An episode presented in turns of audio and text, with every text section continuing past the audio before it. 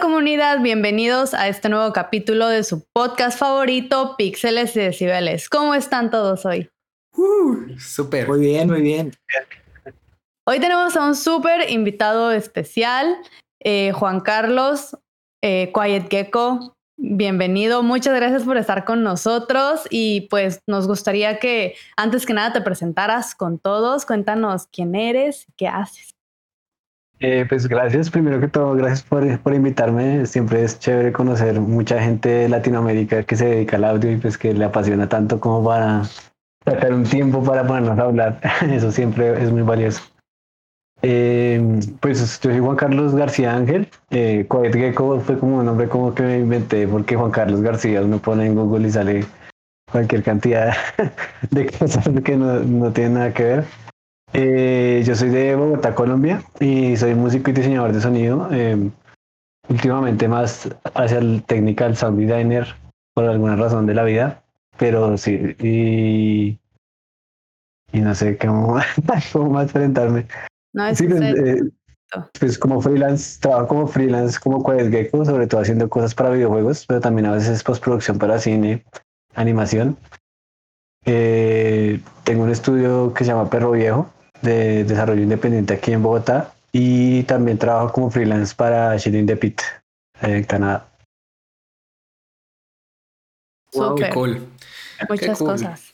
Oye, Uy. pues vamos, vamos a empezar esta, este episodio de Café con Devs con la pregunta que le hacemos a, a todos nuestros invitados aquí, que es ¿cuál es tu bebida, tu elixir, tu pócima mágica favorita para beber?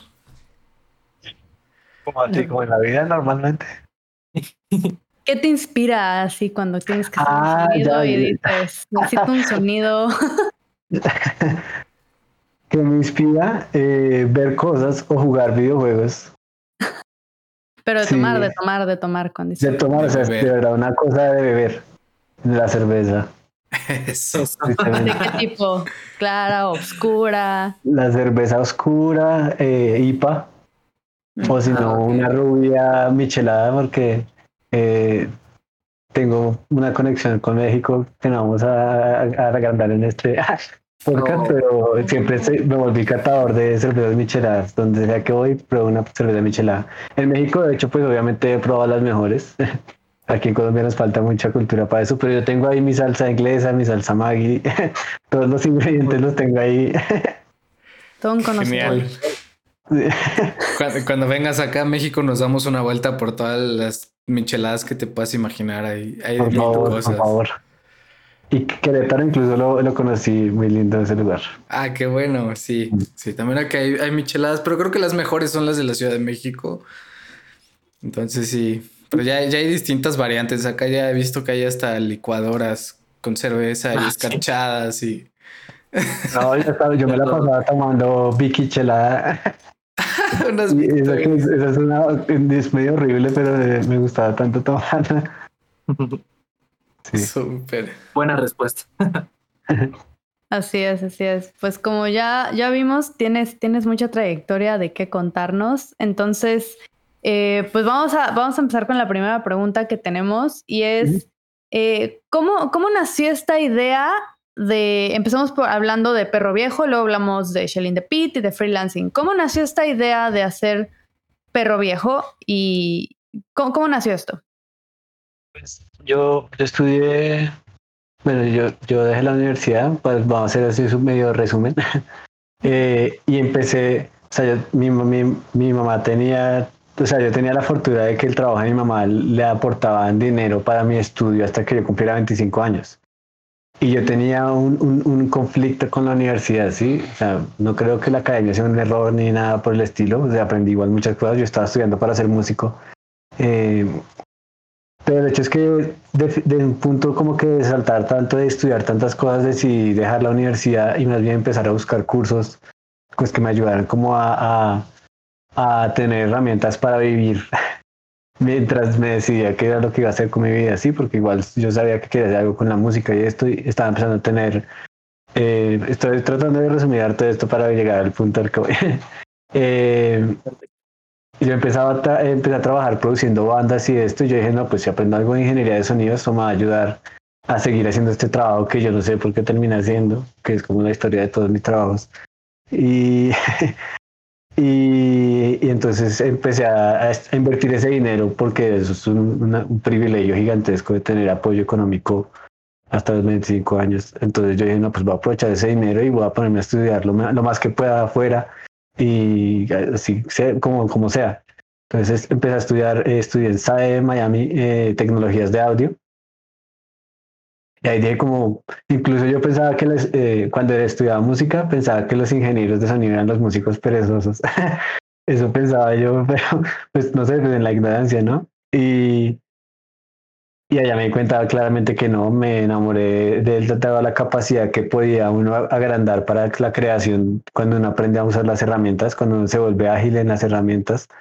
Entonces eh, volví acá a Colombia y ya no quería seguir estudiando, sino quería seguir buscando cosas eh, aquí empecé a trabajar en un estudio de música y luego eh, logré encontrar una forma de irme a estudiar a Vancouver Film School eh, diseño de sonido para medios audiovisuales. O sea, ya fue que descubrí, o sea, ya, ya en SAE enseñaban un poquito de game audio, pero como muy por encima de que era Wise y todo esto. Eh, y yo ya me había enamorado, era como de hacer música para cine y hacer postproducción para cine y estas cosas. Cuando llegaba a Vancouver Film School ya me di cuenta que los videojuegos era un mundo gigantesco por explorar, como ya no solamente crear música, sino crear sistemas de generación de música y sistemas dinámicos de música. Todo eso me, me obsesionó, sobre todo cosas como eh, Sport, como el juego Sport, o como eh, Journey, eh, todos esos juegos así hipisosos, Flower. Eh, todo eso me, me, enamoró muchísimo y yo quería entender cómo hacerlo y empecé a experimentar y cuando aprendí a usar Wise, todo eso como que me, me, motivó mucho, Max MSP. Entonces como que descubrí un mundo nuevo, ¿sí?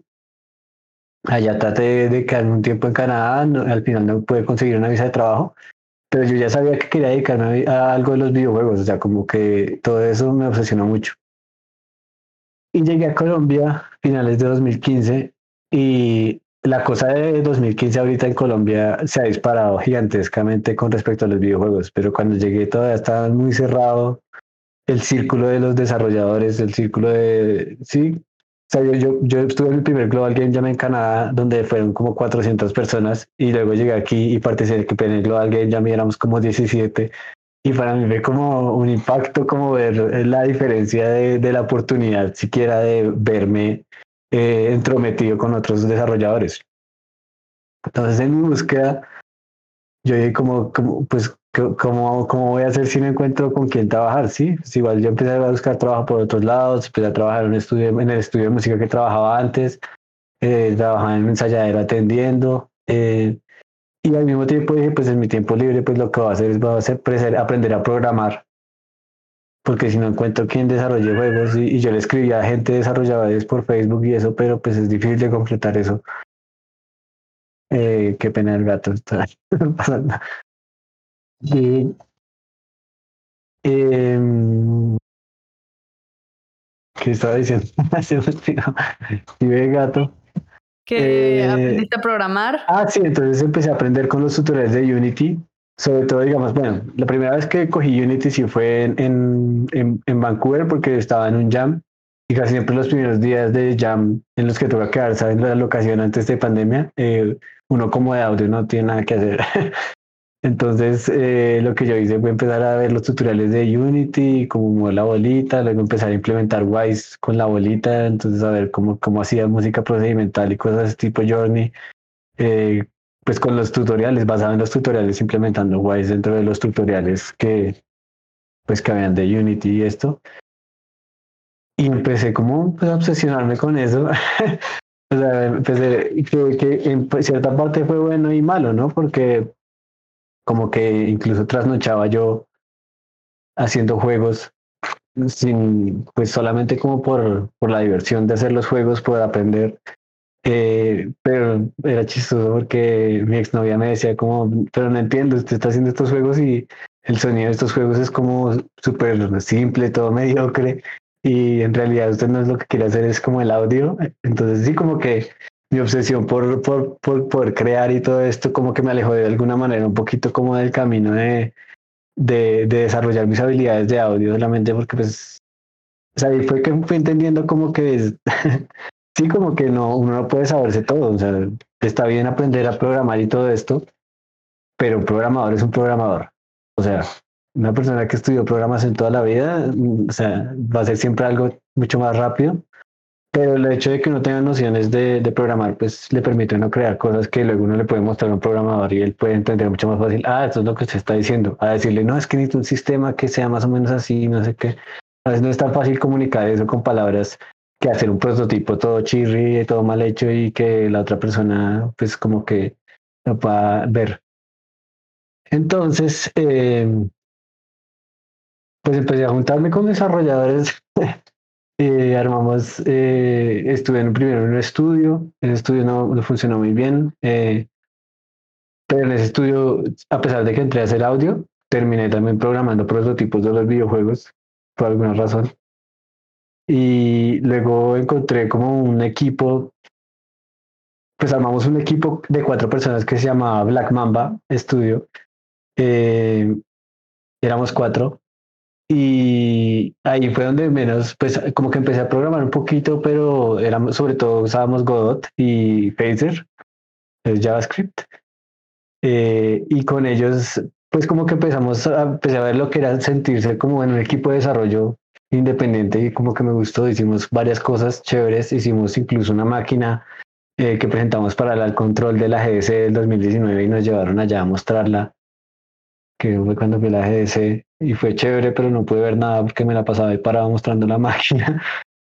Eh, pero fue chévere porque incluso fue la primera vez que tuve la, la posibilidad de hacer eh, audio a nivel ya de físico, ¿sí? Como hacer un juguete, hacer, ver, escoger los, el speaker, ver cómo, qué tal, qué tanto sonaba la potencia, ponerle en un tarro de Pringles para que sonara más duro, así como una parte más manual de todo esto y, y siento que un, no me hubiera atrevido a tantas cosas si no supiera como un poquito de, programación, de, electricidad, de lo que sea, como un poquito de todo, ¿sí? Que es también como que algo que a través de mi, de mi trayectoria como que me ha asustado, como yo estaba aprendiendo tantas cosas que al final de pronto no soy bueno para nada y, y, y que va a atrapado en un limbo de, de, cosas, pero creo que todo me ha aportado de una u otra manera. Eh, al final Black Mamba eh, se, se, detuvo. Eh, hay como pues cosas, diferencias eh, de pensamiento. Y una, uno de los artistas, el artista desarrollador, diseñador de juegos, eh, amigo mío que se llama Mateo, Karen Alga, eh, pues dijimos, ¿por qué no seguimos? Ya estábamos como congeniando. Y lo que empezamos fue a hacer un curso de game design que había en masterclass eh, de Will Wright. Uf, que si alguna vez quieren tomar un curso de game design, yo he tomado varios cursos online gratis de Coursera, de esas especializaciones de la Universidad de Michigan, de no sé qué. todo eso lo he hecho, pero el mejor que he tomado es el de Will Wright. Eso sí es de verdad game design puro y duro, porque no, eh, muchos cursos de game design se ven atrapados como en programar y entonces crea tu propio juego, en no sé qué, crea tu plataforma 2D. Y, sí, hay nociones de game design, pero el game design ni siquiera tiene que ver con la programación. Y Will Wright es perfecto para enseñar eso. Pues además que es Will Wright, ¿no? O sea, creó los Sims y un montón de cosas que cambiaron la historia de los videojuegos. Entonces, eh, después de que nos sentamos como a, o sea, es que somos un poco ñoños, nos reuníamos a estudiar, a hacer las tareas de, del curso de Game Design. Y en eso empezamos a hacer juegos y dijimos, pues, porque no nos montamos algo y empezamos a hacer juegos? Em, pues que igual desde Black Mamba nosotros queríamos hacer juegos que se sintieran muy colombianos, que, se, que de verdad transmitieran lo que nosotros somos eh, de alguna manera, y no nosotros como colombianos, sino pues él y yo, porque es como muy ingenuo y muy, eh, no sé cuál es la palabra, pero como que uno se, se, se, cree mucho si, si cree que uno puede representar todo un país y todo lo que piensa y siente un país, y no, no, nosotros podemos representar nuestras vivencias, pero si nos dimos cuenta como que los juegos eran una manera de transmitir un montón de cosas que sentíamos y que solamente, digamos, los colombianos pueden sentir a través de los juegos. ¿sí? Son, es, una herramienta muy buena para, para eso, pues como es la música, como es cualquier forma de arte, pero eh, los videojuegos al ser tan integrales y tan, tan eh, em, o sea, la agencia que tienen los videojuegos como de uno poder ser quien lo vive, hace que esta, esto sea diferente y, y como que nuestros países tenemos la maldición de querer ser desarrolladores gringos o desarrolladores europeos cuando pues, no, no lo somos. Sí, nos faltan como 50 años de, de desarrollo de la industria primero y dos, eh, pues los gringos son los que viven su vida del gringo salvador, pero aquí no somos héroes de nada, sí, somos otra cosa, somos, hemos vivido otras cosas, hemos estado en otros conflictos, vivimos en una situación social y política distinta y los videojuegos para nosotros como que queríamos que fuera de, cierta manera eso. Eh, incluso en Black Mamba, sí, la máquina y todo esto fue como una franquicia que tratamos de hacer que se llamaba Maquinaria y era una máquina que se habían inventado para eh, analizar las noticias, el material de las noticias y, y predecir cómo iban a manipular las personas. Entonces sí, como que siempre está ahí como las ganas como de crear algo como de impacto social y la vaina y pues en Perro Viejo pues ese fue como el enfoque. Y pues lo, lo chévere es que a, veces lo hemos logrado de alguna manera, eh, sobre todo digamos eh, el último, uno de los últimos juegos que hicimos para un jam, para el Adventure Jam, lo hicimos en tres idiomas, eh, inglés, español y colombiano. Entonces uno puede en tiempo real cambiar el idioma y ver la diferencia, digamos, entre español y colombiano. Y, o también hicimos otro juego que se llamaba Pato y Lobo, ese juego. Y hicimos otro que llamaba El pájaro que mamáis, que es como una novela mexicana en el que el pájaro que mamáis es un loro que pertenece a una familia, una, sí, es como una novela mexicana, es como una historia ahí para jugar. Y en este la diferencia es que era para un, para un jam en el que era como eh, de, la, de la herencia latinoamericana y todo esto. Entonces hicimos el juego en español, pero con subtítulos en inglés. Pero si uno lee los subtítulos en inglés, está, está mal traducido de cierta manera. Entonces como que la historia es la misma, pero está contada de una manera distinta con los subtítulos en inglés. Y esto lo hicimos porque queríamos que ellos sintieran lo que sentimos nosotros toda la vida, ¿sí? Los, los estadounidenses incluso a veces se quejan. Eso pasó mucho con Jet, un juego en el que trabajé, Jet de Farther Shore. Ellos inventaron un idioma procedimental y la gente de Estados Unidos se quejaba mucho porque tenía que leer los subtítulos y porque no entendía y, y nosotros toda la vida hemos tenido que leer subtítulos, ¿sí? Entonces, Sí, como que nos parecía interesante poner al estadounidense o a la persona que habla inglés en esa posición de que, a pesar de que están ahí los subtítulos, no va a entender exactamente lo mismo porque, sí, por la traducción. Entonces, sí, pues así fue como que terminé en, en, en, en haciendo juegos. Eh, más que todo es como que tengo, porque tuve la capacidad, pero obviamente nunca podría, o sea, sí he hecho juegos solo, pero pero lo que decía en inicio, un programador es un programador, o sea, yo puedo ayudar, yo puedo crear mecánicas, yo, o sea, yo igual programo harto, pero, y aprendido pues a puro trabajo, pero no me podría comparar con un programador real. Qué pena, el gato está ansioso. Siempre está ansioso que esté aquí. No pasa nada. Aquí, aquí somos Oye, Juan, pet friendly. Eh, sí, aquí amamos a los gatos. Suelen salir en las cámaras muy seguido por, las, por el podcast. Tiene, me, se me hace muy interesante esta transición que platicas como del rol que has tenido por muchos años de diseño sonoro y algo de implementación a ya dedicarte a crear un, estudio y, y hacer diseño de videojuegos y programación ya un poquito más avanzada. No sé si nos puedas comentar un poquito más como de, esta de esa transición o como el impacto que, que tiene de pasar de este rol de diseño sonoro a, a, uno más de tener tu propio estudio, ¿sabes? Pues es que, pues es que es chistoso porque, o sea, si tenemos el estudio, pero claramente no vivimos 100% de eso, ¿sí? O sea, si hemos trabajado, ahorita incluso trabajamos tercerizados para hacer un videojuego educativo, eh, pero no sé, es como, es como si, es como ¿cómo explicarlo? Como la, la, la necesidad de crear este, tipo de productos o este tipo de producciones artísticas que no existen normalmente, ¿sí? Ese es, es como la, la, real, el real impulso como a esa transición, porque en realidad no es como que yo ya yo quiero ser programador de videojuegos, ¿no? En este momento estoy, estoy haciendo lo menos y, y, no me molesta hacerlo menos, porque pues sí, eso es, igual un reto complejo, ¿sí? Hacer un videojuego y no saber si, si uno lo está haciendo bien o no, pues como con todo en la vida, pero con algo que no tengo ni idea, ¿sí?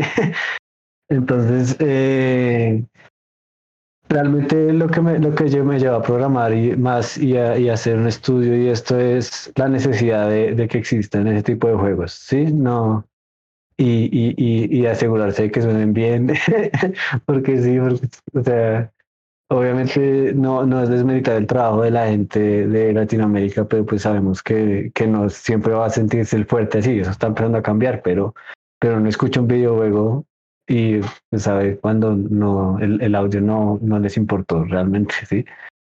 Entonces, sí, como que es, es, más la necesidad de tener ese espacio de esparcimiento y de expresión lo que me llevó a, a, esa, a esa, transición.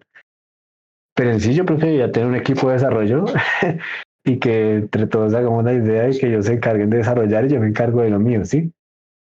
Es más por porque pues, no, tampoco se puede hacer un equipo si no hay dinero, tampoco se puede hacer o sea, es muy difícil encontrar una persona que tenga la misma pasión que uno y que sea capaz como de invertirle tiempo a algo que no está generando dinero solamente por expresar algo, por querer crear un tipo de producto que de pronto no, no, no, no existe de pues tan comúnmente.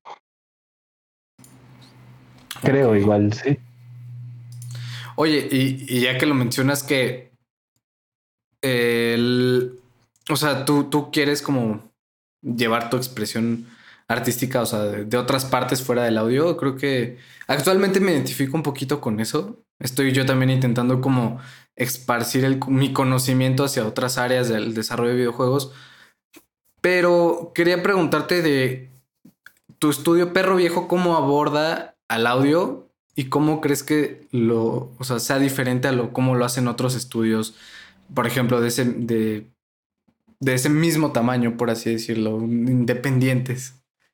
Pues, pues entrada, como yo estoy programando, eh, va, casi que el juego puede estar enteramente lleno de audio de entrada. O sea, hay mucha iteración. Incluso eh, a veces la primera etapa hace que queden ya muchos sonidos ya listos. Entonces yo digo, no sé, todo esto ya me hace falta que tenga sonido. Entonces puede ser que el primer, primeras dos semanas, primer mes de desarrollo ya el juego tenga esté lleno de sonidos o casi no suceda, no sucede en los desarrollos independientes, ¿sí? Esa es una gran ventaja. Otra cosa es que eh, yo estoy pensando siempre en cómo mejorar las herramientas que hemos ido desarrollando. Entonces, no necesariamente yo siempre hago la programación, lo que les decía, a veces sí programo los sistemas como básicos, como esto es lo que quiero, y la otra persona con la que trabajo dice como, ah, vea, tal podemos hacer así, así, nos podemos sentar a, a, mejorar el sistema, o sea, sentarse dos personas para el desarrollo, para desarrollar el sistema es un, es un lujo gigantesco, ¿sí? Y luego sobre ese sistema, pues yo puedo hacer muchas cosas más eh, sofisticadas, ¿sí? Entonces, digamos, estábamos en un juego que se llama Caloche, y entonces juego yo, mientras, eh, mientras la otra persona estaba eh, programando y desarrollando cosas del nivel, yo estaba dedicándome 100% a generar herramientas para hacer spot ambience, para hacer eh, scatter sounds dentro de Godot, porque nosotros desarrollamos en Godot. Y todas estas herramientas también las sacamos gratuitamente, ¿sí? Ahorita salió un, un como un pequeño motor para hacer eh, juegos de aventura que desarrolló Mateo, que se llama Popochiu. Y eso tiene una, la primera iteración de un nuevo sistema de audio que hicimos que prácticamente crea audio cues automáticamente leyendo la biblioteca de, de todos los archivos de assets detecta todos los audios y de una crea su propio audio cue para cada uno de los assets y eso claro eso esas son cosas geniales que, que, no todas las personas estarían abiertas a sentarse a desarrollar conmigo, ¿sí?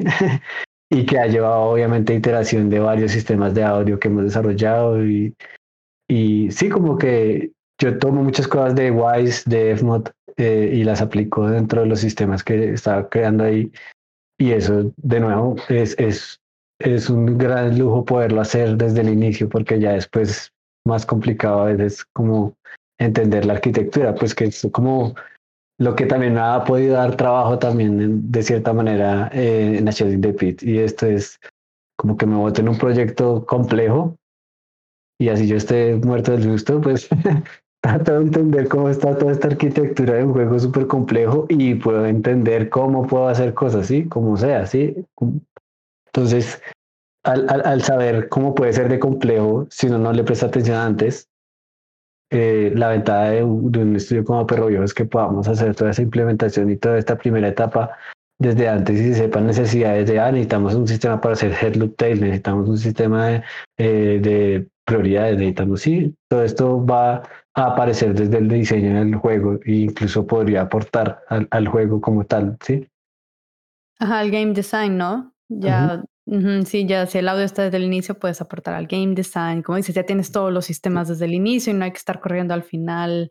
Se puede ir probando cómo suena el juego, ya que eh, pues haya algo que probar desde el inicio, lo puedes como Sí, bien, va a saber, va, va, va, entendiendo que le hace falta retroalimentación, porque es que la, la, retroalimentación más básica de la vida normal es que usted coge algo y suena, o que se cae y le suena, ¿sí? De la vida real, o sea, que le duele algo y ¡ay, me dolió! ¿sí? Entonces, como que la gente, pues es que es trillado porque igual yo llevo también haciendo la charla de la importancia del game audio desde del audio pues desde toda la vida, porque es que no pasa solo en los juegos, pasa en el, el cine también. Sí. Eh, que a uno le toca pasar la pena de decirle a la directora, oye, ¿por qué te viniste en tacones al set? Se escucha, ah. sí, o sea, como... Y el set de madera, ¿no? Ajá, sí, entonces eh, es una conciencia y creo que es lo más importante, más que hacer el mejor audio, es importante la conciencia. Y al implementar temprano el desarrollo, uno empieza a ser consciente porque el juego, sin que hayan desarrollado nada nuevo, ya de una cambia, ¿sí? Ya empieza a sentirse otra cosa, empieza a sentirse las falencias de game design, empieza a sentirse de los puntos positivos, ¿sí? Y uno se puede abordar por ahí. Y no es tampoco decir como no, es que lo más importante es el audio, pero es tan importante como la programación, como el diseño de los personajes. Entonces, eh, sí, como que eh, eso es también lo que a mí me gusta del, del, incluso del cine, pero también de los videojuegos, que es más como en esteroides y es como es un montón de cosas integradas. Entonces no es como que listo, digamos el juego ahora metamos la música, no, es que todo esto tiene que ser cohesivo entre, entre, entre todas sus partes desde el inicio. Ojalá. Ojalá. No, y claro, y como eh, si el audio está desde el inicio y te das cuenta de que algo no está funcionando, pues entonces te da tiempo de cambiarlo, ¿no? Porque comúnmente lo que luego pasa es que siempre dejan al audio hasta el final y entonces pues corriendo tienes que acabar todo y si no funciona, pues ni modo, no funcionó porque pues ya tiene casi casi que salir el, el producto, ¿no? Entonces mm. el hecho de que el audio esté al inicio, pues te da más tiempo de iterar y de probar varias cosas y creo que al final resulta en un mejor producto. Sí, digamos en este juego Pato y Lobo, lo, deberían jugar si, si no, no podido ver. es eh, uno, uno hay un DJ y uno puede hacer que el DJ cambie canciones y cuando después de, de, hacer ciertas cosas el DJ tiene nuevas canciones y eso es un detalle muy que en realidad no es que le aporte mucho a la mecánica general del juego, pero hace sentir mucho más rico el juego, como que hayan cosas que uno puede hacer que no necesariamente son relevantes para el juego. Siempre va a ser divertido. Eh, pues los juegos deben ser divertidos también. Sí, hay que pasarla bien. Eh, y eso pues no se podría hacer si no hubiera alguien que tuviera la experiencia para saber cómo hacer un sistema que cambie de música, por lo menos, ¿sí? que suena tan sencillo, pero a veces no es tan sencillo en todos los casos, ¿sí? Eh, y hay que probar muchas cosas para estar seguros de que no se va a dañar cuando uno lo haga. Sí, esos sistemas es chévere pues tenerlos en cuenta desde el inicio. Oye, y yo te quería preguntar algo que nos preguntan siempre, siempre, pero quiero que tú nos des tu punto de vista. Eh, es qué tan necesario es para un diseñador sonoro o un compositor el saber programar. ¿O tú crees que con saber middleware es suficiente? mm, o sea, saber VMware es suficiente, pero pues la pregunta es si uno quiere ser suficiente. Sí o no, si no quiere ser, saber ser lo suficiente, porque pues uno sabe tocar guitarra y, y si se sabe todos los acordes en posición normal, pues ya es suficiente, ¿sí?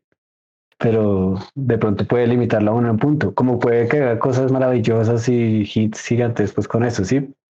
Siento que es más, más que saber programar, debería es entender qué es la programación, porque es que la programación es algo muy ajeno para nosotros, sobre todo si venimos de la música, es como, eh, ¿qué es eso? Y sabiendo que nosotros también en la música entendemos unas lenguajes que son hasta más difíciles a veces que la programación, ¿sí? Una partitura para un programador, como que es esto también, ¿sí? Eh, por lo menos la, la, programación tiene palabras que dice como go to, sí, no sé, como hay palabras ahí, en la partitura casi nunca hay palabras, habrá palabras pero en italiano. Eh, entonces, no es tanto creo saber programar, sino tener nociones o, por lo menos aprender a comunicarse con un programador. ¿Por qué? Porque algo como Wise es un monstruo, es una cosa gigantesca. Y si uno no entiende la capacidad que uno tiene al tener Wise, tampoco le va a sacar el jugo, tampoco va a poder, o sea, a usar Wise como si fuera Unity, el sistema de Unity, ¿sí? Un poco un sistema de Unity, pero con la randomización ya programada. Entonces, como que, claro, es una de las ventajas más grandes y es una de las cosas que facilita, pero es la cosa más sencilla que hace Wise a nivel de cosas complejas que puede llegar a ser. Como, eh, digamos, el HDR, ¿sí? Entender algo como el HDR eh, dentro, de, dentro, de, dentro de Wise es una cosa, pero a nivel programación uno puede hacer muchas más cosas con esa misma información que está recibiendo, que está generando Wise, ¿sí? el, el, el BPM. El BPM de Wise está muy bien hecho. Eh, nosotros desde la programación podemos coger y agarrar información que nos está botando Wise sobre, sobre eso que está sucediendo dentro de Wise. Entonces, saber que uno puede hacer eso eh, puede hacer que uno pues genere una sinergia mucho más eh, productiva con un programador. Cuando hay un programador, también un programador dedicado, porque eso también es un, sueño, ¿no? Como que hay un programador que, un audio programero o un programador que le dedique a uno un par de horas al día, porque que esa es otra ventaja de saber programación. Yo no tengo que quedarme ahí como, bueno, ya hice todos los audios, ahora que, ¿será que si van a alcanzar a implementar todo esto? No, yo digo, bueno, yo no soy muy bueno, pero puedo empezar a meter los pasos, puedo empezar a meter los ambientes, sí, como bueno, los ambientes son también un poco complejos a veces, pero, pero sí, como a lo, a lo que voy es que, eh, sobre todo en desarrollos independientes, los, los programadores siempre van a estar muy ocupados para dedicarle algo para las mentes, bien o mal de ellos, eh, tampoco relevante como el audio, ¿sí? Si se está rompiendo el juego, porque va a poner a, meterle sonido al, al personaje, ¿sí? Entonces, por ese lado, es, es un empujón eh, muy significativo, más de lo que uno se imagina. Y los juegos, o sea, muchos juegos de jams casi siempre tienen los mejores puntajes en el audio y no es porque yo sea un gran diseñador sonoro o lo que sea, sino porque puedo terminar de meterle todo el audio que necesita, ¿sí? Eso ya en un jam es como, uff, todo, todo suena, qué cosa increíble. ¿Sí? ¿Cuántas veces me ha pasado que compongo todo el, así todos los dos días en el jam y luego así las últimas horas te dicen, ay, no nos dio tiempo de meterlo. Lo bueno cuando lo dicen. que a veces, a veces, que, ¿no? que no entra a jugar y que y no suena la música o algo así, y no, es, es lo peor. Me pasó una vez que en, en Vancouver, bueno, no sé, voy a igual a decirlo, igual ya pasaron muchos años y si, si lo escuchan ellos algún día, ojalá se sientan mal. eh, un juego eh, uno ya puede hacer colaboración con los campos. Como yo soy todo año año y me gusta tener siete trabajos siempre al tiempo, eh, yo me metía en todas las colaboraciones que pudiera. en una de estas eh, hicimos un juego, era un juego musical y yo le hice un sistema en, en Wise muy chévere que miraba, miraba digamos que era procedimental la generación de la música y las secciones no cambiaban o cambiaban dependiendo de cómo uno estuviera del puntaje. Entonces, si uno le estaba yendo bien, pasaba, digamos, de la sección A a la sección, no sé, A prima, que ya es mucho más emocionante. Si no, siempre se quedaba en la A y luego pasaba a la B. O sí, como que tenía secciones con subsecciones que cambiaban o no dependiendo de, lo emocionante que estaba haciendo el gameplay. Eso pues también junto a RTPCs como que movían eh, eh, los instrumentos que estaban sonando. Sí, un sistema muy, muy genial y complejo. Eh, hasta, la, hasta se puede hacer música en el menú con los, los puntitos, la vaina. El hecho es que luego presentaban el juego y yo escucho y yo escuché y esto no tenía casi nada de lo que yo había hecho y estaba todo mal mezclado. Y yo voy y les digo como, ¿qué pasa? ¿Qué, qué pasó? No, es que, es que tuvimos un problema con Wise y decidimos quitarlo. Y nunca me dijeron, decidimos quitarlo, o sea, deliberadamente decidieron quitarlo. Y es que eh, ahora Wise es mucho más amigable, o sea, ahora Wise tiene un botón que dice como integrar. Pero antes, antes, tocaba pues dejar, bajar un, kit, un kit de la integración y luego revisar que todas las cosas estuvieran en su carpeta y la vaina. Y a veces una cosa tan sencilla como mover una cosa de una carpeta a otra era un problema recurrente para la integración de Wise. Mm. Y pues ese, ese, era el caso, pero pues nunca me dijeron nada y solo presentaron el juego y, y nada, fue, fue, muy, fue muy deprimente. Estuve muy bravo y muy triste a la vez. Pero entonces, esto, ese tipo de cosas, digamos, es por eso que hay que saber un poquito de programación, porque ese, los, los programadores pueden ser muy ansiosos con el proyecto de ellos, que es el hijo. Entonces, por eso son tan reacios a usar algo como Wise.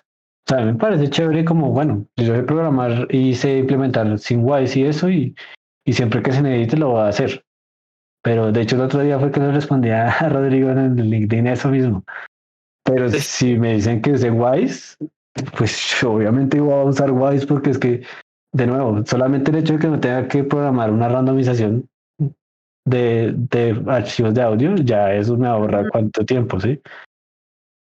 Claro. Y eso, es, y eso es solamente lo más pequeño, porque toda la estructura que uno puede crear en Wise, pues es otra cosa. No hay que ser el más duro de Wise para sacarle provecho a Wise.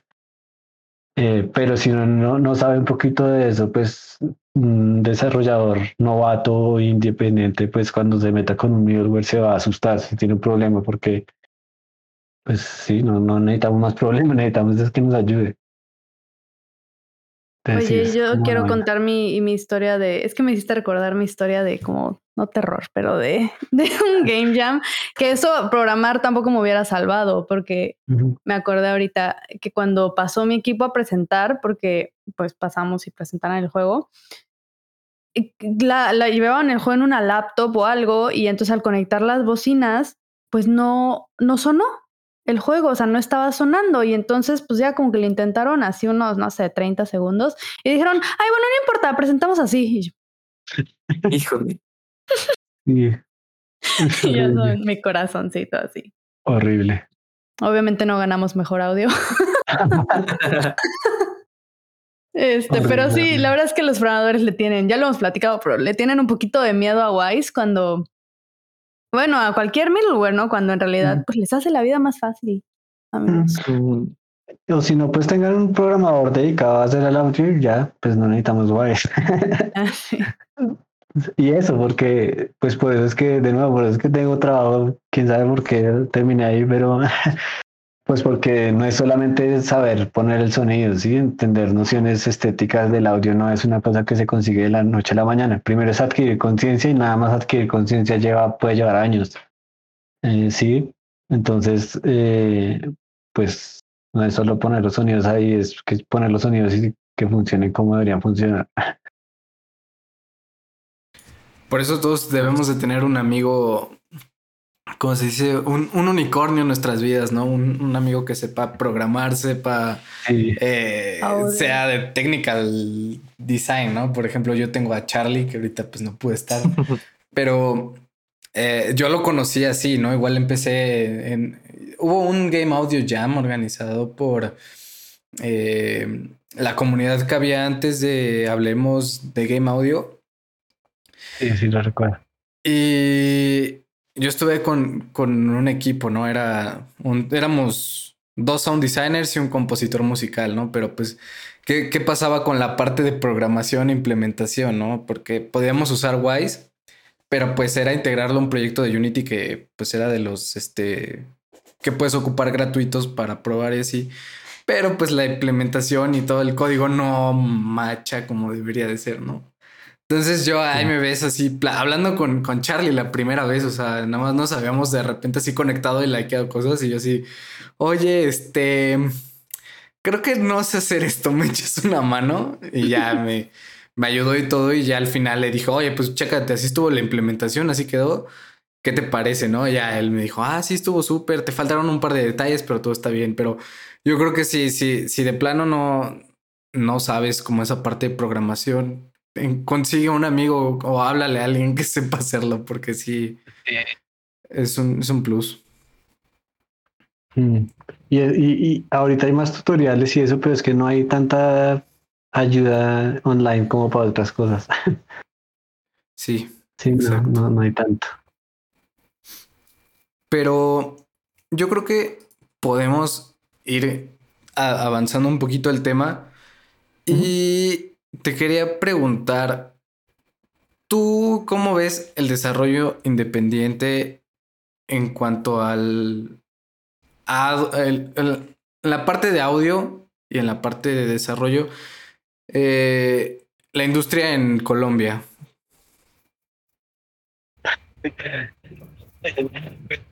Pero ahí va mejorando. Es que, es como, no sé, no, no me gusta mucho pensar en eso, es porque no me gusta como...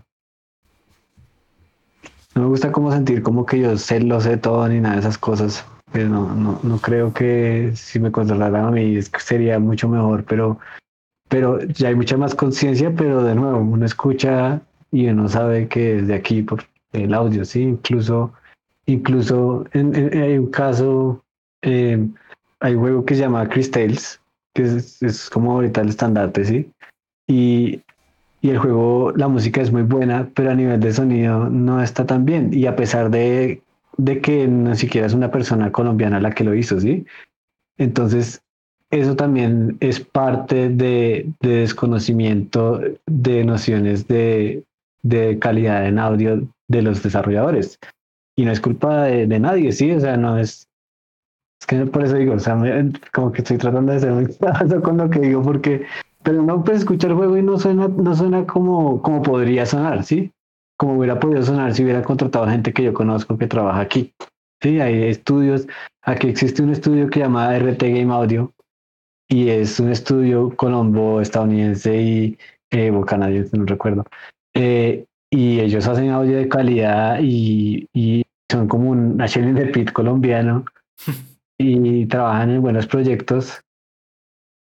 Pero pues sí, como si, si, si, la, si la gente que está desarrollando el juego no escucha el problema, pues nunca va a buscar esa, ese, esas, ese tipo de soluciones, ese, tipo de, que digamos es, es, es, lo que empezó a levantar a Shell the Pit.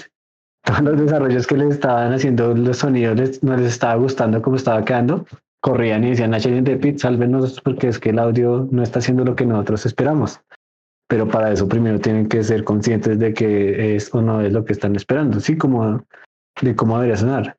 Entonces, digamos que el, lo, que yo pensé de Chris Tales, no lo, he, no lo he jugado, sinceramente jugué el demo, pero tiene cosas de audio que para mejorarlas no es tan difícil, sí.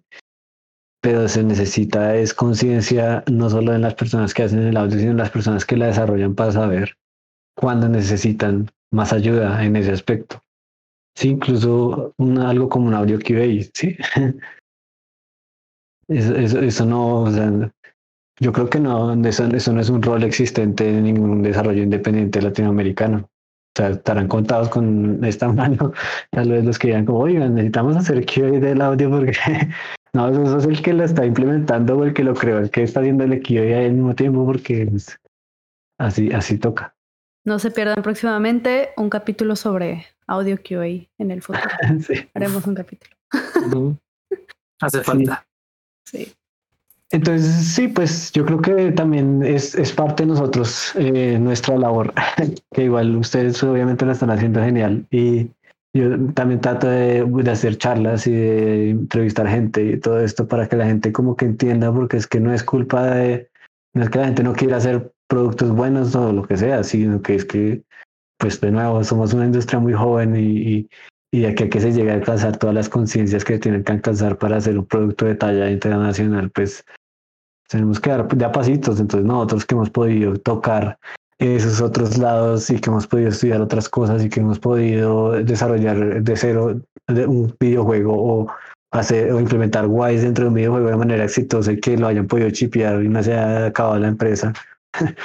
es es eh, lo, lo, mínimo que podemos hacer es compartir con los otros eso. Sí, como vean, nosotros hicimos esto y vea cómo salió bien. Intentémoslo de nuevo. Necesitan ayuda, necesitan hablar con nosotros. Hay una comunidad re chévere que se llama Game Audio Latam. sí, como ese, tipo de cosas siento que es como la, la única manera. Tenemos como que obligarlos porque pues, no podemos esperar que, que, ellos entiendan un montón de cosas que pues, nosotros hemos entendido por nuestros propios caminos, ¿sí? Así sea por el hecho de tocar un instrumento, ya eso genera una conciencia sobre el audio eh, diferente, hablando en general. Sí, totalmente. También creemos que el trabajo que has realizado tú como Quiet Gecko y las entrevistas que, que, también realizas de vez en cuando ayudan mucho a la industria. Y también pues felicidades por, esa, por esa parte, ¿no? No, yo, tenía... Ah, no, ah, dale, dale. No, no, voy a decir rápido con respecto a las entrevistas porque es que yo al comienzo como que, no sé, siempre he tenido problemas de autoestima y cosas así, pero eh, cuando me di cuenta que lo poquito que yo sabía les podía servir a las demás personas, lo que hice fue empezar a hacer charlas. Charla de Wise, charla de cómo hacer música 8 bits, charla de cómo hacer no sé qué, charla de la importancia de game, del, del audio para los videojuegos. Es la que más he hecho en toda la vida.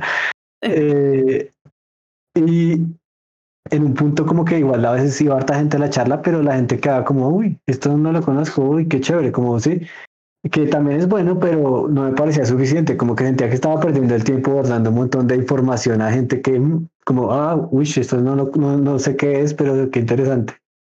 Entonces decidí enfocar más hacia algo menos técnico y más algo hacia, hacia la conciencia primero, que es que la conciencia es lo más importante, y hacia, y hacia eh, pues contar anécdotas.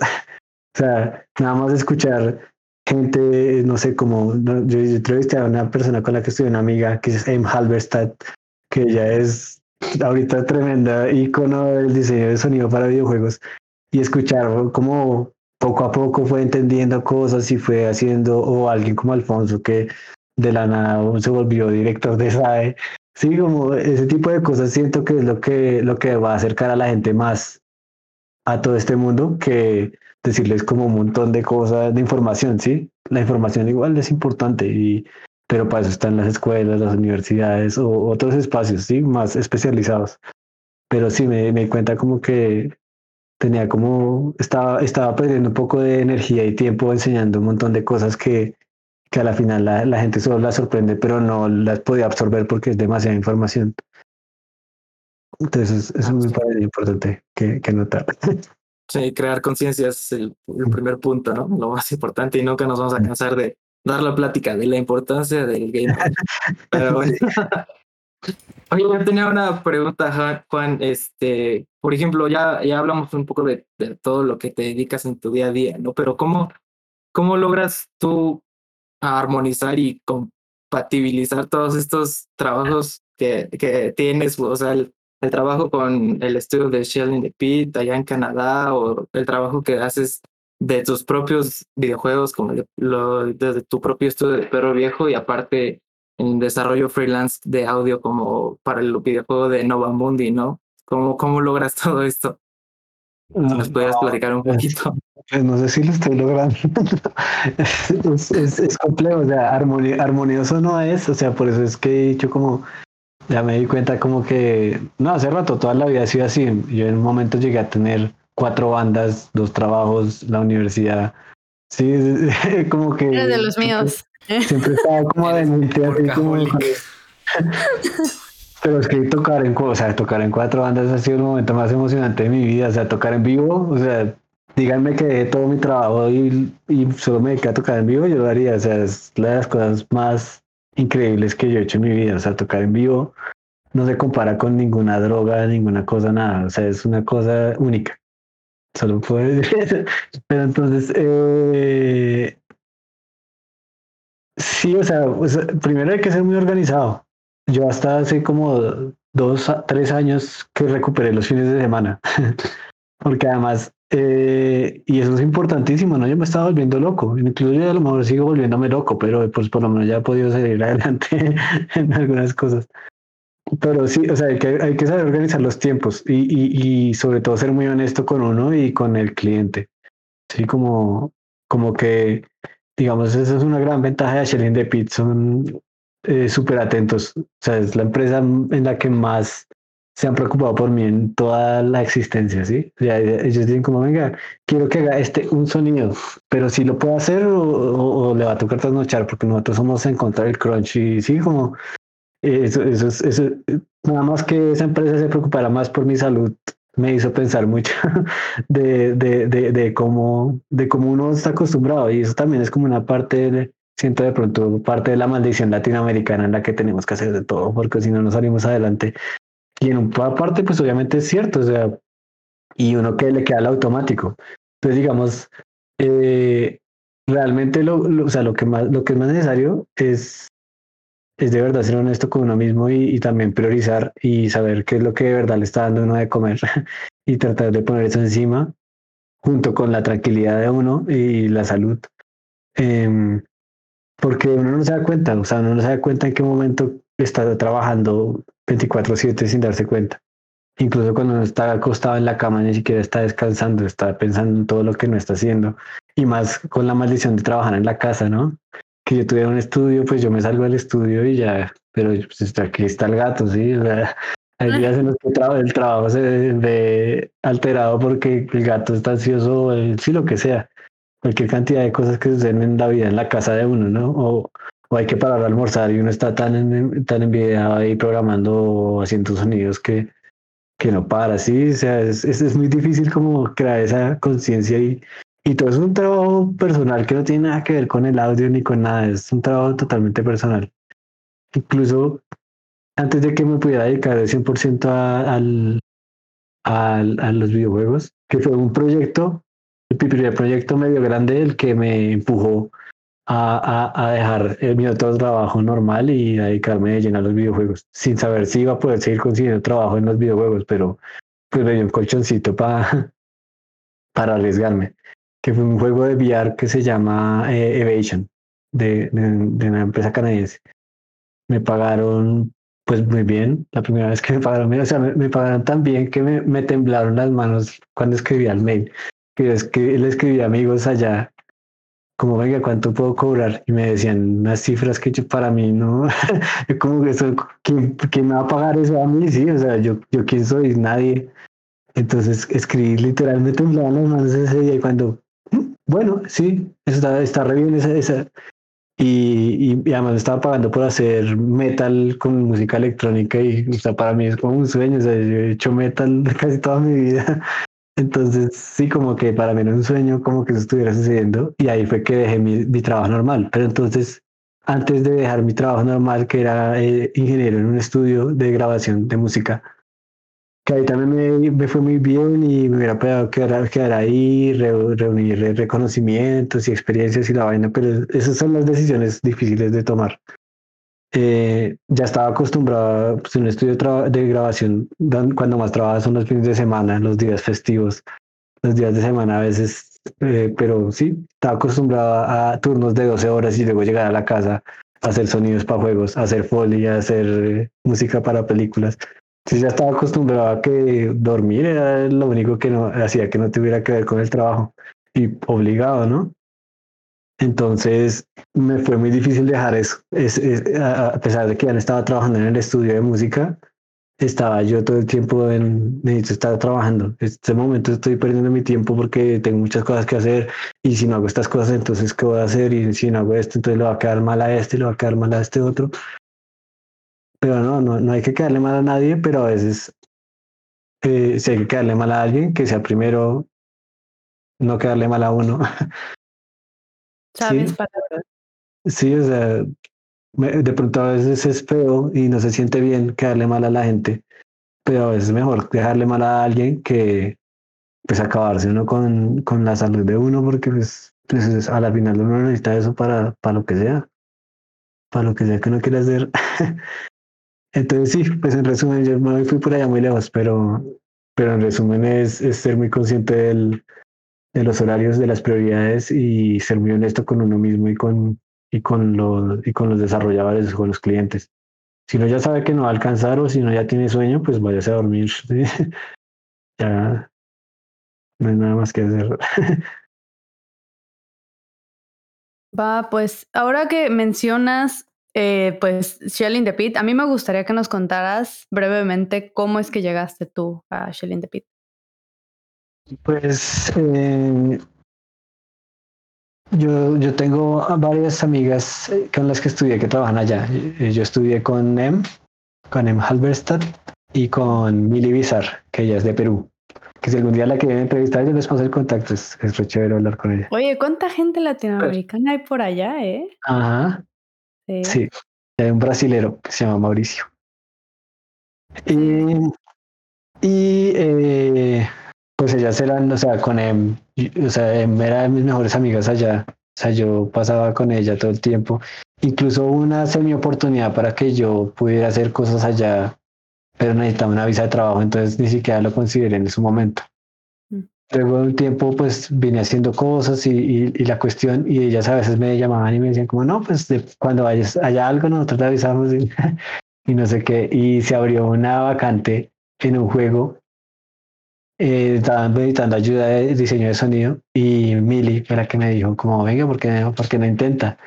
Eh, y yo, bueno, intentémoslo, aunque de nuevo, pues, con la baja de autoestima y todo, yo como, pero yo como estaba diciendo, ni siquiera sé para qué juego es y bueno, pues ese juego era Godfall y justo estaba yo trabajando en un juego que se llamaba Slave Fighter X, que es un juego medio semi de adultos, pero es como de, de mujeres que se golpean entre ellas y se desnudan. Esa es su, su vida.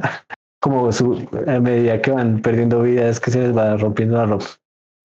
Entonces, sí, pues visualmente es, es muy chévere el juego. Pero entonces de juego, claro, tenía espadas, tenía poderes mágicos. Justo yo estaba haciendo poderes mágicos y me dijeron, como pueden mandarnos algo de, de su reel. Y hice rápido un reel ahí todo extraño y, y mandé eso que estaba haciendo para ese juego. Y me dijo, bueno, pues había que hacer una, un- un- una prueba así como, como Alfonso, un test package. Y me mandaron de, de Godfall y yo, pero yo, ¿cómo voy a hacer estos tipos de sonidos? Yo no sé cómo hacer. O sea, yo, yo casi no, yo no hago sonidos grandes y Godfall casi que hasta los pasos tiene que tener distorsión. Mm. Entonces, entonces hice eso y, y nada, pues empecé a trabajar con ellos, eh, literal en Godfall por mucho tiempo, eh, haciendo pues sonido de diseño de sonido adicional en una expansión que hicieron. Mm. Y luego me dijeron como, venga, ¿y usted sabe, sabe usar Unity, ¿cierto? Y yo pues, pues esto es lo que hice, y yo les mandé como un par de juegos que hice, yo esto es lo que he hecho en Unity, literal. Ujú. Pero bueno, se, se anima a, a hacer apoyo en el técnica, en la parte técnica. de- y yo como, pues, pues de animarme, yo me animo. Y este era eh, Jet, Jet de Far Shore. Y fue el primer juego en el que trabajé solamente de Technical Sound Designer. Claro, muerto del miedo desde el segundo uno hasta el segundo, hasta el puro final, todo el tiempo con miedo porque, porque un monstruo de juego nada más descargar eran como 400 gigas. O sea, era una cosa gigantesca y yo pasar de hacer jueguitos con para jams a trabajar en un juego como Jet que llevaban desarrollando por ocho años en el momento en el que yo entré. Pues una responsabilidad demasiado que me estaba consumiendo un poquito la cabeza, ¿sí? Eh, al principio duré un mes solamente entendiendo la arquitectura del juego y eso me tenía muy asustado. Yo como, no, no, yo soy, lo estoy dando, lo estoy dando morir a todos, yo soy lo peor, yo no sé por qué me escogieron. Y ahí, y ahí es algo que entendí, ¿no? Cuando no se subestima a uno mismo, también está subestimando a las otras personas y eso no, no está bien.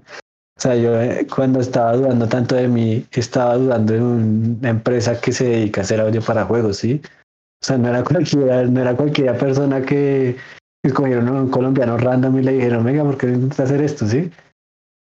Eh, algo, algo, alguna capacidad tuvieron que ver en mí para dejarme una responsabilidad, ¿sí? Igual yo no era el technical eh, único, había una persona, pero estaba una persona sola haciendo todo el sonido de ese juego y, y era demasiado. Entonces yo entré a hacer apoyo en implementar los ambientes, en, en implementar eh, las entidades de los, los, animales, los comportamientos de los animales, crear sistemas pequeñitos para, eh, digamos, con respecto a la velocidad, cambiar los audios, eh, se cambiar el pitch, todo esto. Y pues pude hacer eso, o sea, ahorita que lo estoy diciendo es como se ve, yo está ahí dudando y hice un montón de cosas. Eh, pero luego entonces yo le dije a mi jefe, como ven, esto me preocupa que llevo un mes solamente sentado aquí como pasmado, viendo el código sin entender. Y yo, no, pues es más entendible que se tome un tiempo para entender todo esto, porque es un juego que llevan desarrollando ocho años y que ha tocado a un montón de gente. Entonces no es tan fácil como sentarse y ya entender todo. Y claro, eso me dio un poquito de calma, porque es que pasaban cosas como, no sé, digamos como que el juego tiene sus propios animales, pero el juego lo han desarrollado de harto tiempo. Entonces, no sé, el gato puede ser que hace seis años se llamaba perro y hace ocho años se llamaba cactus, o no sé lo que sea. Entonces me tocaba tener la lógica para que crea. Luego fue que entendí que esa es la razón por la que me dieron ese trabajo, poder entender, o sea, poder ser capaz de como sea, entender esa lógica y descubrir de dónde es que viene y dónde es que tengo que poner el sonido. No es porque yo sea el más programador o el mejor diseñador o lo que sea, sino porque me botan cualquier cosa y yo veo cómo la hago solucionar, cómo la hago funcionar. Esa creo que es la capacidad que pues me lleva a mí a, a, a que igual pues ahorita estoy trabajando de Technical Sound Designer. Incluso eh, me han estado prácticamente pagando horas para que yo me capacite por mi cuenta y ahora me capacité en un real y fue casi como, listo, esta es la prueba que tiene que hacer de un real. Entregué la prueba, listo, al día siguiente, ya tiene un proyecto de un real. Y yo como, no, pero ¿cómo así? Esperen un momentito. Wow. todo, así, así como... Eh, pero bueno, pues me, ahí me estás dando. Así, así terminé ahí y pues cada vez me van faltando más cositas. Oye, todo esto que mencionas me suena mucho a un podcast que acabamos de grabar nosotros. Voy a hacernos promoción ahorita para que todos nos escuchen, que se llama Síndrome del Impostor. Te los invitamos a todos a verlos, a ver ese, ese podcast. Entonces, este, no sé, qué padre, qué padre que te estén este, enseñando en real y que ellos confíen en ti para decirte, órale, ya sabes, y te avienten el proyecto. Y si ellos confían, tú también, tú también confía y todos. Sí, sí, sí. la labor. Así es. Siempre pasa, ¿no? Cuando llega algo nuevo que no conocemos, algo que nos saca de nuestra área de confort, eh, entra el síndrome del impostor a decir, no, ¿cómo? Tampoco soy tan pro para eso como para que me avienten. No me paguen tanto, ¿no? Exacto. Sí, no, no, y, eso también es muy latinoamericano.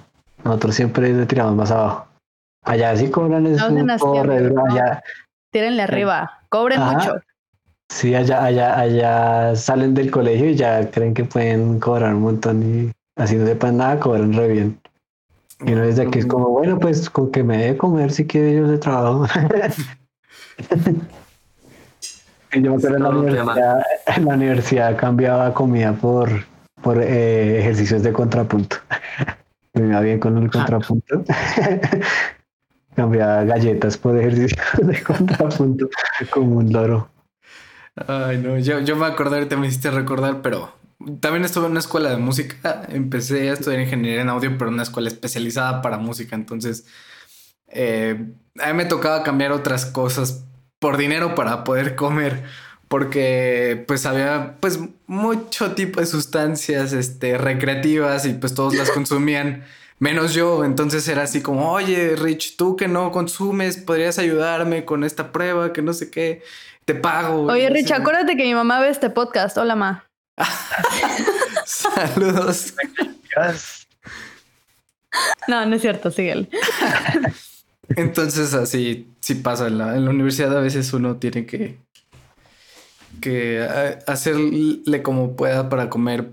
Pero bueno, mm. eh, vamos a ir terminando. Vamos a hacerte todavía un par de preguntas. Pero me gustaría saber cuáles son tus herramientas de trabajo en tu día a día. Más que todo, eh, Reaper y, y Ableton. Ableton para hacer música y Reaper pues para todo lo demás. Igual Eso. yo era, era Master Pro Tools, o sea, más rápido de lo este en Pro Tools. Me costó mucho la transición a Reaper, pero, pero ya, ya, ya he podido ser más rápido en Reaper. Pero es que igual que la todos ventaja, venimos- sí, no, las ventajas de Reaper. somos Reaper Gang. Mm.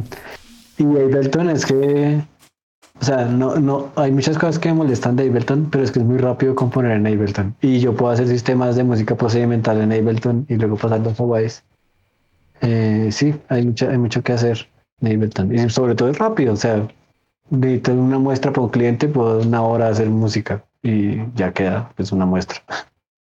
Entonces, eso no, no nunca tenía ninguna esa velocidad con ninguna otra herramienta de hacer música.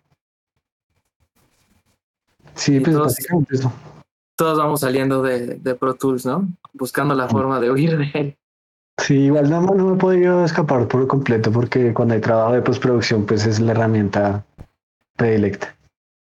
Y a veces mezclando. Pero pues me, me, me he ido tratando de acostumbrar. Es que igual hay cosas, es con cosas de costumbres también.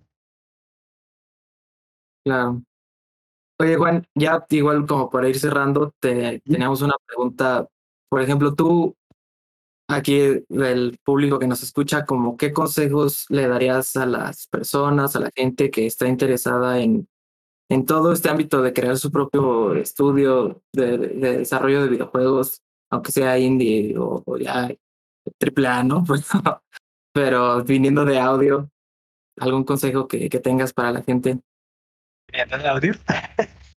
o en general, a lo que sea. En general. Bueno, en general. Porque es que eh, siento que pues hay que, hay que tener muy definido para qué quiere uno el estudio, ¿sí? Eso que molestando tienen todas las empresas como visión, misión. Eso es, eso es importante, es muy importante. Digamos, no sé, pero viejo, nosotros queremos siempre que la gente trabaje máximo seis horas al día. Usualmente son ocho. ¿Por qué? Porque nosotros sentimos que así debería ser. Pero eso que implica, pues, eh, que la gente tiene que ser más productiva, ¿sí? En el tiempo que trabaja, ¿sí? O implica que nos podamos retrasar y que calculemos más los tiempos. O también queremos pagarle bien a la gente. Eso es, eso es importantísimo.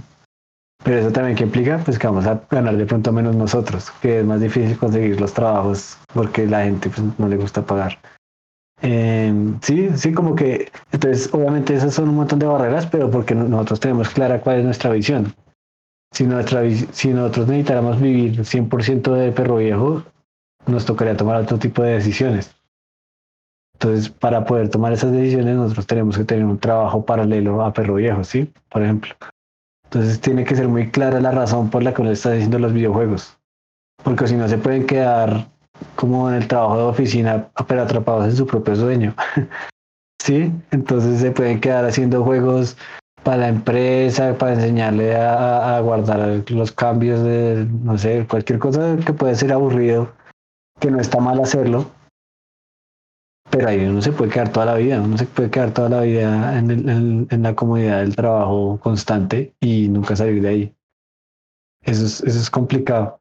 Igual no, no, o sea, no sabría decir ni, ni, ni les podría sostener como que puedo saber la razón o la forma en la que se deben hacer las cosas, pero, pero sí hay que tener claro y, saber y tener la humildad de decir como venga, yo- si yo quiero que mi estudio sea lo que quiero que sea, voy a tener que tener un segundo trabajo. O mi estudio va a tener que empezar a hacer otro tipo de enfoque para las cosas, ¿sí? Porque el sueño del indie, pues es, no sé, hacerse famoso, yo que, yo sé que sé, o, o y ganar un montón de dinero y, y eso cuesta mucho, sí, o sea, el caso, digamos, Cophead que, que empeña en la casa, que, bueno, que, que ambos como que se ponen, se, se llegan de acuerdo de, de hipotecar la casa y, o sea, es una vaina re sueño americano, sí, eso, eso es- uno lo hace aquí, es como ponerse una cuerda en el cuello y ya. Sí, no quiere decir que no funcione, pero hay que ser un poco conscientes de que los casos de éxito de Estados Unidos no pueden ser nuestro modelo a seguir porque tenemos un sistema totalmente distinto. Entonces sí, pues hay que tener mucha humildad y apoyarse los unos a otros y eh, ser eh, honesto y ser em, empático y tratar de ayudar, a pesar de que uno no, puede, no crea que tiene un beneficio directo de las cosas, eh, saber cuándo ayudar. Siempre es importante ayudarnos entre todos. Creo que es, es lo que nos va a sacar adelante como Latinoamérica. El hecho de que nosotros eh, somos mucho más familia, así no seamos todos del mismo país. Yo casi que en cualquier país de Latinoamérica que he llegado me han tratado como si fuéramos familia y yo en, en, en Vancouver estudié en una clase de 16 personas que eran ocho mexicanos. Wow. Entonces, pues, entonces, pues pueden imaginar como el desorden primero. ¿Cómo Eh, no. Oye, nosotros qué chistoso, te tocó estar con los tres mexicanos del grupo. Sí. Sí. Entonces, sí, no, no, no. O sea, aprovechemos que somos diferentes y en lugar de tratar de ser como los otros, tratemos de descubrir, y eso lo digo también con lo que estamos hablando de, de, de consejo que darían los estudios. Tratemos de encontrar quiénes somos y, y aferrarnos a eso. Así no nos haga millonarios. Eh, porque es la manera en la que vamos a tener identidad y cada vez es más valiosa esa identidad. Nada más vean todo el alboroto con encanto.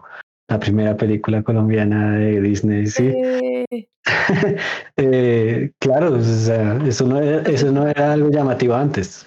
Ahora es algo que, ahora incluso que hablemos español es más llamativo para muchas personas que hablemos inglés. Entonces, eso, eso de que toca hacerlo en inglés para que todos lo entiendan, eso ya está pasando de moda, a mi parecer. Eh, ahora mejor que sí esté bien, bien, eh, bien hablado en español y que tenga, que esté bien localizado, pero en nuestro propio idioma y verán que para ellos va a ser como, uy, esto está muy genial. Por eso en Europa las bandas de, de música colombiana se hacen tremendas giras y todo eso, porque eso es como un bicho raro. Entonces tenemos que coger y asumir ese bicho raro y nosotros tenemos una ventaja que nosotros hemos vivido cosas que nadie más ha vivido. Nuestros países han vivido cosas que nadie más ha vivido. Nuestras culturas son culturas que no se encuentran en ningún otro lugar del mundo. Entonces, más que todos los juegos tengan que ser como aztecas o muiscas o lo que sea, es, es qué significa eso para uno. De pronto para uno no es la cultura indígena, sino el barrio o lo, o lo que sea, lo que tengo que vivir la abuela para, para llegar a la ciudad. Sí, no sé. Entonces, ah, cojamos todo eso y, eso es lo que metamos en, en, en todo lo que hagamos como sea que lo interprete cada uno. Eh, eso, eso, eso va a ser diferenciador y eso va a, a- a dar pie a que cuando sea descubierto lo que sea que uno esté haciendo sea mucho más llamativo, porque va a ser mucho más auténtico. Oye, Juan Carlos, mm, yo me encanta eh, que hayamos acabado en esto porque tenemos que cerrar ya el podcast, pero me agrada que lo hayamos cerrado en un tema tan bonito como de unidad de toda Latinoamérica Sí. y así.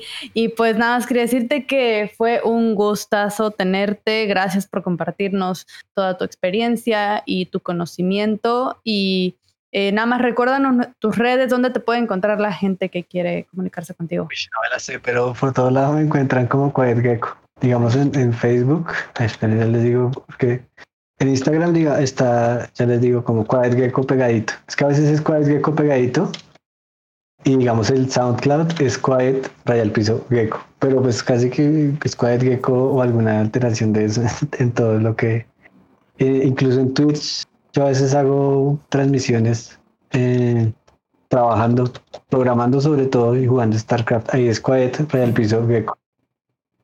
Súper, Entonces- sí. Síganlo, vamos Sí. a poner ahí en la descripción todas tus redes y pues todo lo que platicamos el día de hoy. De nuevo, muchísimas gracias, Juan. Este, No, a ustedes. pues nos estaremos hablando pronto y yo creo que ya aquí quedamos, comunidad.